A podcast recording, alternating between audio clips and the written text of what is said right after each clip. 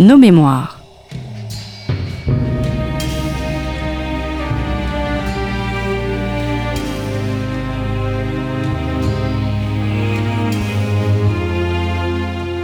On retrouve Christophe Dickès.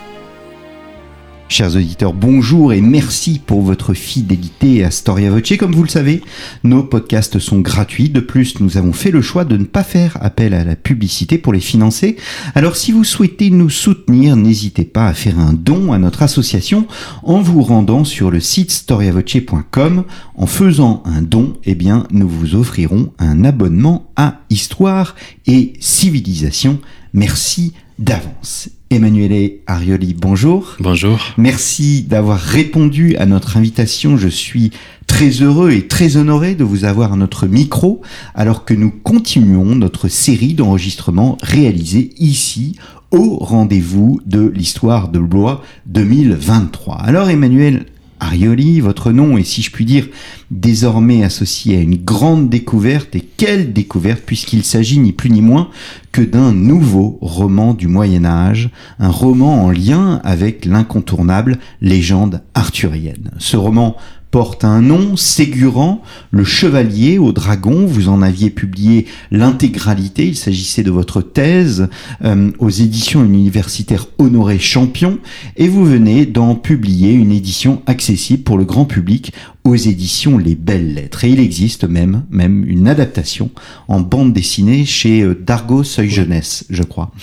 Comment découvre-t-on un tel texte, Emmanuel Arioli? Quelle a été votre quête? Parce que je ne vois pas d'autre mot pour définir ce long parcours, ce très long parcours à travers le monde et le temps. Oui, en effet, aujourd'hui, on n'imagine pas pouvoir trouver un roman inconnu de cette légende sur laquelle plein d'historiens et de spécialistes se sont penchés. Mais j'ai eu en effet beaucoup de chance et aussi une grande endurance. J'en ai fait commencer ma recherche en 2010 et je suis tombé sur un manuscrit à la bibliothèque de l'Arsenal à Paris, un manuscrit plus précisément des prophéties de Merlin, donc d'une œuvre déjà connue qui remonte au XIIIe siècle. Mais dans ce manuscrit, il n'y avait pas seulement les prophéties de Merlin, mais aussi les aventures d'un chevalier encore inconnu, nommé donc Ségurant ou le chevalier au dragon. Mais la chose la plus étonnante est que cette histoire, elle s'interrompt. C'est-à-dire, ce manuscrit est incomplet. Donc on suit les aventures de ce chevalier, mais le texte s'arrête au milieu d'une phrase. C'est vraiment un recto qui est rempli jusqu'au bout et puis le verso est vide. Et du coup, en arrivant à la fin de ce manuscrit, je me suis dit, est-ce que c'est possible de trouver ailleurs les autres morceaux? Et donc j'ai commencé une grande quête qui a duré dix ans en tout pour chercher les autres morceaux. Et en dix ans de recherche, j'ai réuni 28 manuscrits donc conservés non seulement en France, mais aussi en Italie, en Suisse, en Belgique, en Grande-Bretagne, en Allemagne, aux, États-Unis. Hmm. Et en réunissant ces morceaux, j'ai réussi à recomposer ce texte disparu, hein, qui est ce texte qui remonte au XIIIe siècle, mais qui a été prolongé et poursuivi pendant les siècles suivants. C'était vraiment un best-seller en quelque sorte, si bien que pendant trois siècles, il a été réécrit et prolongé. Hmm. Mais alors, d'un point de vue méthodologique, comment vous êtes arrivé aux États-Unis, comment vous êtes arrivé en, Allemagne, en Suisse Ce sont, euh, c'est la chance qui a joué, c'est euh, les référencements sur Internet. Comment, au fond, à partir d'une découverte à la bibliothèque de l'Arsenal, vous êtes arrivé si loin? C'est en effet une recherche très difficile, puisque la difficulté réside dans le fait que les manuscrits du Moyen Âge ne portent pas un titre clair. C'est-à-dire, euh, souvent ils sont nommés euh, par un titre vague comme euh, Merlin, Arthur, le Graal. Il faut savoir aussi qu'un manuscrit, généralement, ne contient pas un seul texte.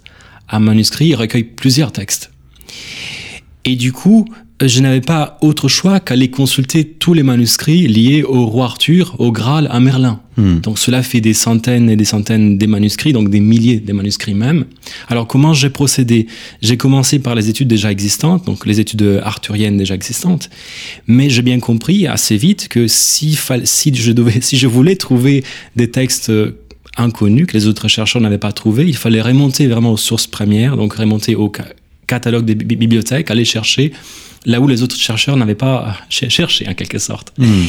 Et du coup, à un certain moment, euh, quand j'ai compris que ce texte a été écrit au XIIIe siècle en Italie, en langue française mais en Italie, la langue française était en quelque sorte la langue de prestige international, j'ai eu plusieurs pistes plus précises pour trouver ce, ce texte.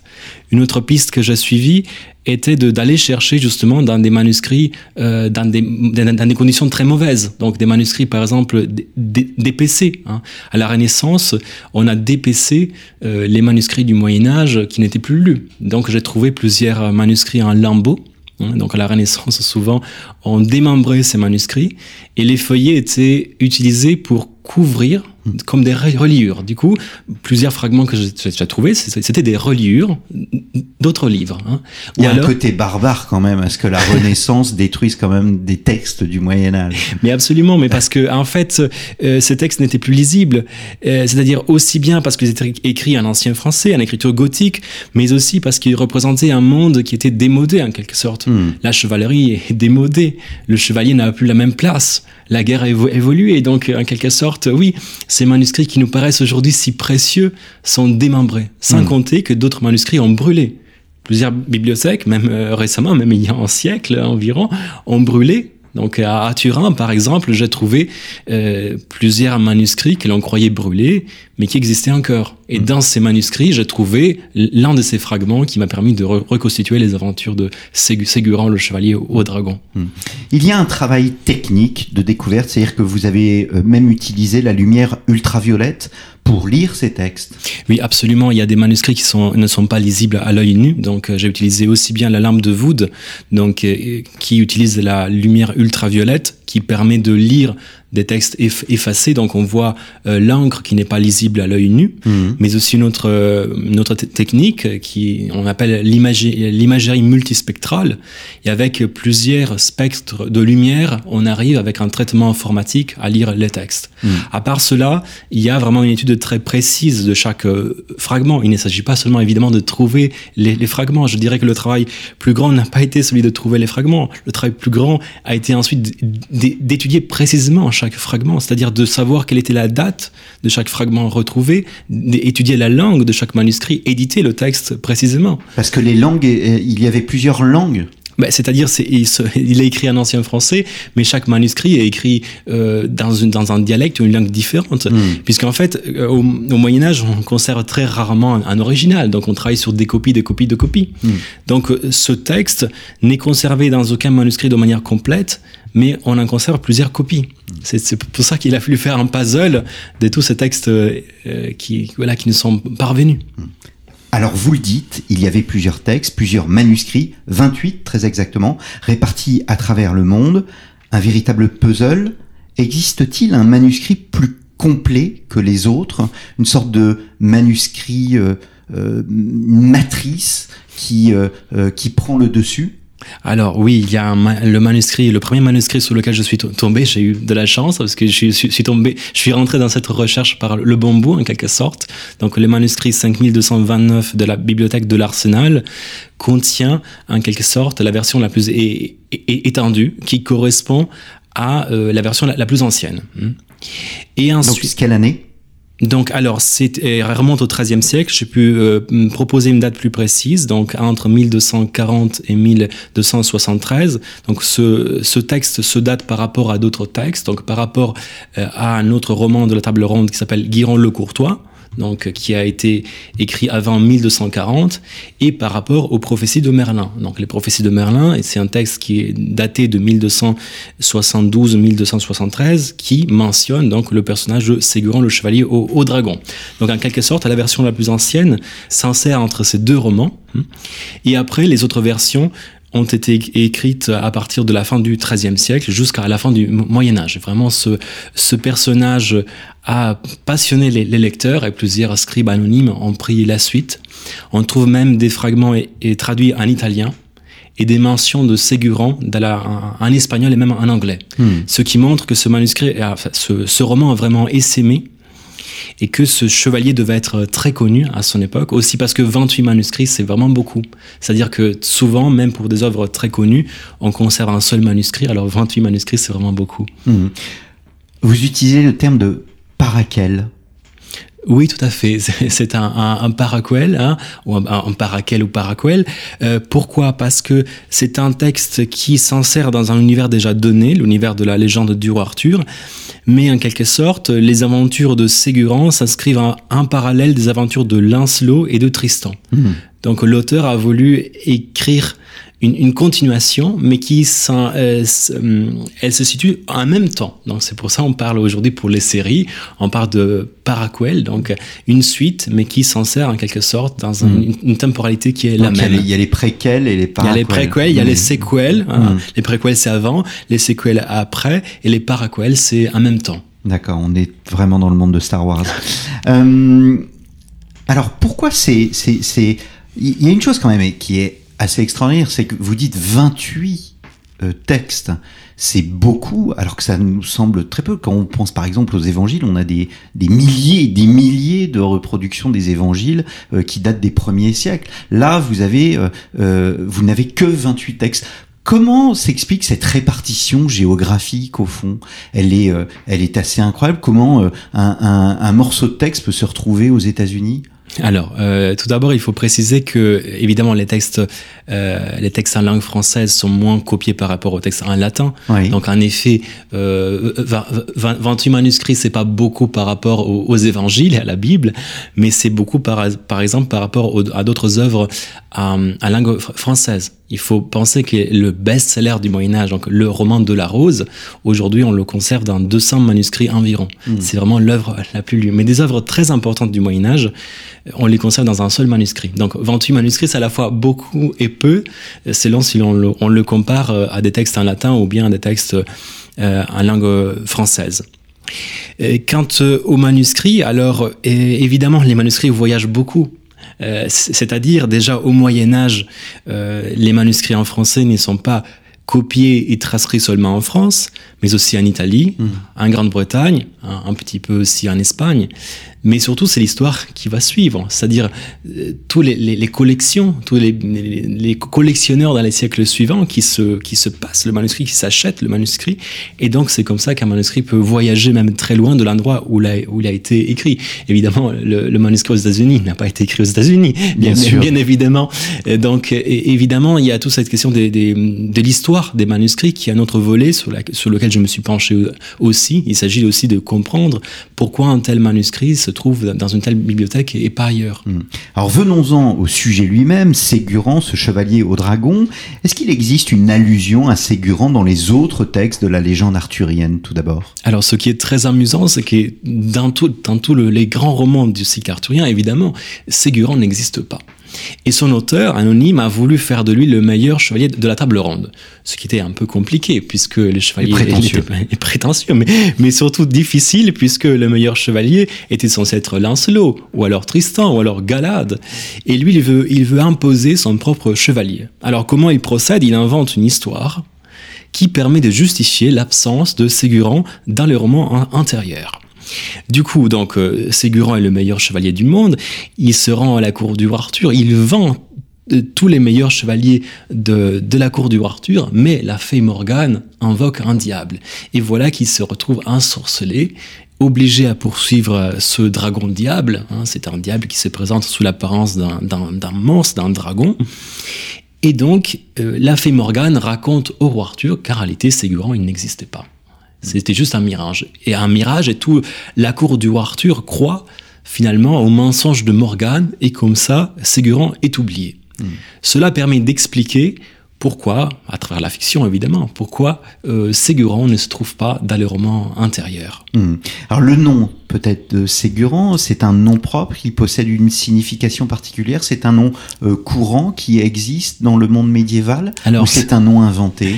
Alors, euh, j'ai une hypothèse que j'ai pu explorer dans, dans mes travaux. J'ai rapproché Ségurant de euh, Siegfried de Sigurd, donc de Siegfried, le héros des Ni- Nibelungen, de la chanson des Nibelungen, et, et de son avatar euh, scandinave Sigurd. hein, Il s'agit du même héros, deux incarnations du même héros. Euh, il faut savoir que dans les premiers manuscrits, Ségurant est, appelé Sigouran. Et on voit qu'entre Sigouran, euh, Siegfried et Sigurd, on a une même racine commune. Donc ces héros ont plusieurs points en commun, non seulement leur nom. Donc évidemment, euh, les trois poursuivent un dragon, ils, ils franchissent un mur de feu, il y a une histoire autour d'un trésor enchanté. Donc il y a vraiment plusieurs points qui se rencontrent. Et j'ai pu montrer que en Italie, donc près de l'endroit où ce roman est né en quelque sorte, euh, la légende de la, de la table ronde et la légende de Siegfried ont pu se rencontrer, puisque dans un château en, en Italie, le Castello di Roncolo, j'ai trouvé une fresque qui représente à la fois Siegfried et le roi Arthur. Hmm. Donc il y a un, donc il y a un lien. Donc il Hmm. peut y avoir, Oui, un, y lien, avoir un lien, oui. et, et si c'est le cas, euh, Ségurant peut être le produit de plusieurs cultures européennes qui se sont miraculeusement rencontrées à un moment donné. Au XIIIe siècle, la légende du roi Arthur rencontre euh, l'épopée de Siegfried en Italie et en langue française, ce qui fait de Ségurant vraiment un produit européen, en Mm. quelque sorte. Il y a une singularité en conséquence de ce personnage Ségurant dans la légende arthurienne. C'est un personnage unique. Oui, c'est un personnage unique. Pourquoi? Parce que euh, c'est en quelque sorte... Donc, non seulement votre découverte est unique, mais en plus le personnage euh, que, qui est le fruit de cette découverte est unique lui-même. Oui, il se différencie des autres chevaliers, puisque à l'époque, chaque chevalier a une dame. Donc, euh, Lancelot euh, accomplit ses, ses exploits pour Guenièvre, Tristan pour Iseux. hein. Hmm. Alors que Ségurant, il poursuit juste un, dragon, en quelque sorte. Donc, euh, l'amour est remplacé par l'aventure. Donc, ce n'est pas un chevalier comme les autres, ce n'est pas non plus un chevalier mystique comme Galad, le chevalier qui trouvera le Graal. Donc, on est vraiment sur un personnage qui se différencie des autres et qui a même quelques traits très étonnants. C'est un chevalier qui est très vorace, qui a un très grand appétit et qui est en quelque sorte euh, accompagné par des personnages improbables euh, qui ajoutent une dimension comique au texte. Ce qui fait que euh, ce roman de Ségurant le Chevalier au Dragon annonce déjà l'évolution du roman postérieur, en quelque sorte. On trouve déjà quelques traits qu'on trouvera ensuite dans l'évolution du roman de la chevalerie. Et en quelque sorte, Ségurant est déjà un peu un, Don Quichotte. Il poursuit une chimère. Il poursuit un dragon qui en réalité n'existe pas, qui est juste un mirage. Hmm. Donc il est, il est inatteignable. Est-ce que ça rend euh, la légende arthurienne, on va dire, plus terre à terre et moins, moins euh, merveilleuse Alors, euh, à la fois, il y a de, de- de la merveille, il y a cet émerveillement, puisque Oui. rencontrer un dragon, ça fait partie de cet émerveillement. Oui, mais il, il y a des n'existe faits. pas. Oui, absolument. Euh, C'est comme le diable. Vous le dites d'ailleurs, vous le comparez au diable. Absolument. C'est-à-dire que c'est un- c'est-à-dire que oui, il y, a, il y a- la merveille est présente, mais à la fois il y a une distanciation. Hein.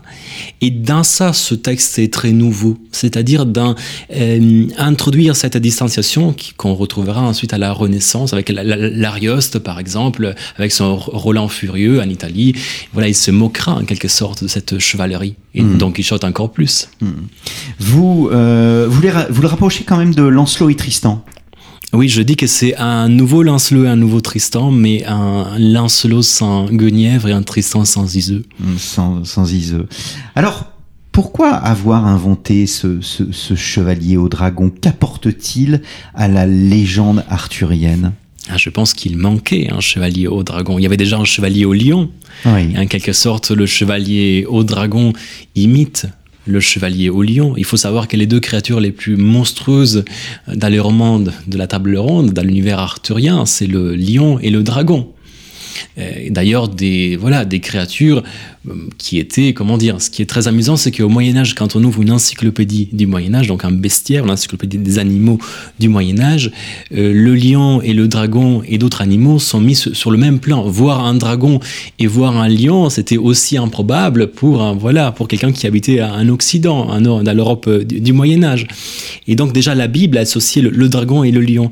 Et je pense que hum, si cet auteur a voulu créer un chevalier au dragon, c'est qu'il y avait une lacune, il y avait en quelque sorte une place manquante à la Hmm. table ronde. Il y a une description de Ségurant. Alors, Ségurant, en réalité, est décrit à la fin du, Moyen Âge. Euh, les, premiers textes ne décrivent pas euh, physiquement euh, Ségurant, et il y a un armorial, donc, c'est-à-dire un, recueil de, de, blasons de chevaliers qui introduit donc une description physique. C'est la première description physique de ce, de ce, de ce chevalier. Et ce qui est très amusant, c'est que dans ce manuscrit, il y a aussi un portrait hein, que l'on retrouve dans cette édition. Il était doux euh, et, pacifique, il avait les cheveux plus noirs que de quelque autre couleur et le reste de son corps avait des formes et des proportions si parfaites qu'on ne pouvait rien y trouver à, redire. Quelles sont les valeurs véhiculées par ce texte. Est-ce que euh, il y a des valeurs particulières qui diffèrent quelque peu de la légende arthurienne euh, telle que nous la connaissons?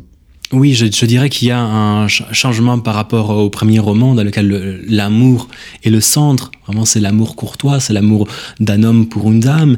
Et là, on ne trouve pas cette dimension.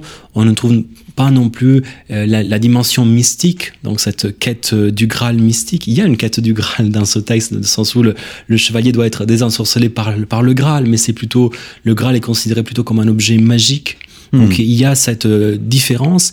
Et au lieu de cela, euh, c'est un chevalier qui euh, poursuit son, son, propre, voilà, il, accomplit sa propre quête. c'est une quête individuelle. C'est aussi pour rejoindre la, gloire, atteindre la, la, gloire, la gloire pour lui, pour son clan, pour sa famille, pour ses proches. Hmm. Donc on a vraiment des, des valeurs différentes. Et puis, bah, on a surtout une distanciation, c'est-à-dire que déjà on se moque de, l'amour courtois. Déjà, et ça c'est très nouveau. Déjà à la fin du, à la fin du XIIIe siècle, déjà on sent déjà que l'amour courtois commence à être démodé en quelque sorte. C'est un chevalier abusé parce que abusé par le fait que le dragon n'existe pas et qu'il a une quête en fait, il est dans une quête impossible, mais aussi un chevalier désabusé précisément parce qu'il n'a pas de dame? C'est un chevalier, oui, abusé sûrement, puisque voilà, il poursuit une chimère. Désabusé, je ne sais pas si cette, ce manque d'amour, fait, fait de lui un chevalier désabusé. Il est par contre accompagné par un personnage désabusé qui est un autre chevalier qui s'appelle Dinadan. Et ce Dinadan est un personnage qui explique pourquoi, pourquoi il n'est pas amoureux. Il a déjà eu des catastrophes en amour. Il, ne souhaite plus avoir une autre dame. Et c'est lui qui porte cette dimension critique, qui se moque de, de, de l'amour courtois, qui cette, euh, cette prise de distance par rapport aux valeurs des premiers romans. Mmh. Il a un côté gauche, un côté maladroit. Euh, vous évoquiez tout à l'heure une dimension comique. Oui, euh, il a un côté maladroit, mais c'est surtout un autre personnage qui le flanque, qui s'appelle Golistan, qui est un demi-géant. Plus précisément, il est le fils d'un géant, et donc qui est un personnage qui rêve d'être chevalier. Alors, il, il, sera juste écuyer à la fin, il deviendra l'écuyer de Ségurant et euh, voilà qui, qui, est très maladroit puisque euh, il veut être euh, il rêve d'être chevalier mais il ne connaît rien à la chevalerie pour le mm. coup il voit des paysans il leur parle comme comme s'ils étaient des chevaliers et donc, euh, il combat euh, comme s'il faisait une rixe à chaque fois. Donc, euh, parce qu'il a juré qu'il ne peut pas utiliser une, épée tant qu'il ne sera pas chevalier. Hmm. Et pour le coup, il combat avec ses mains, voilà, hmm. comme si c'était une rixe à chaque hmm. fois. Emmanuel Arioli, nous arrivons au terme de cette émission. Peut-être une dernière question plus personnelle. Qu'est-ce que ça fait d'être un jeune historien comme vous et d'avoir découvert, excusez du peu, un pan qui, en quelque sorte, transforme la légende arthurienne parce que vous venez de nous expliquer que la légende arthurienne était transformée par ce personnage c'est très émouvant parce que on conserve très peu. Enfin, ces romans de la table ronde, on, en a assez peu qui remontent au, Moyen Âge. Et d'avoir trouvé un, nouveau, un roman inconnu, c'est vraiment, je pense, c'est une chance inouïe. Et surtout, voilà, je suis très curieux de savoir ce que les, lecteurs vont penser de ce, voilà, de ce nouveau euh, chevalier oublié, parce que c'était une quête que j'ai menée seule très longtemps, et je suis donc ravi de pouvoir enfin la partager avec un public euh, large. Retrouver aujourd'hui un nouveau roman du Moyen Âge, un roman arthurien est exceptionnel. Reconstituer l'ensemble du roman est un prodige d'érudition, d'intelligence et de sensibilité. Ces mots sont de Michel Zinc, le grand Michel Zinc de euh, l'Académie des, inscriptions et des belles lettres et aussi de euh, l'Académie française. Ségurant, le chevalier au dragon. Donc l'édition complète de votre thèse est disponible chez Honoré Champion pour tous les médiévistes qui le souhaitent.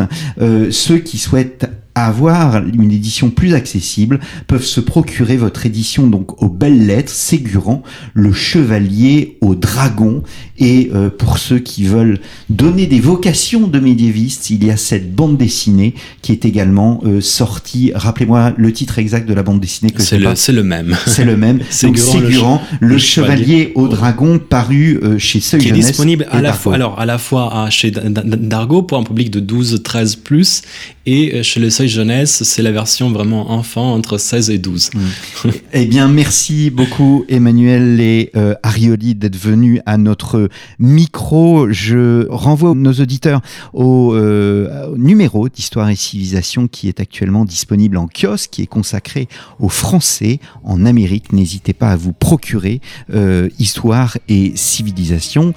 Je vous remercie pour votre fidélité. Je vous donne rendez-vous la semaine prochaine pour un nouveau numéro euh, de Storia Voce. Merci.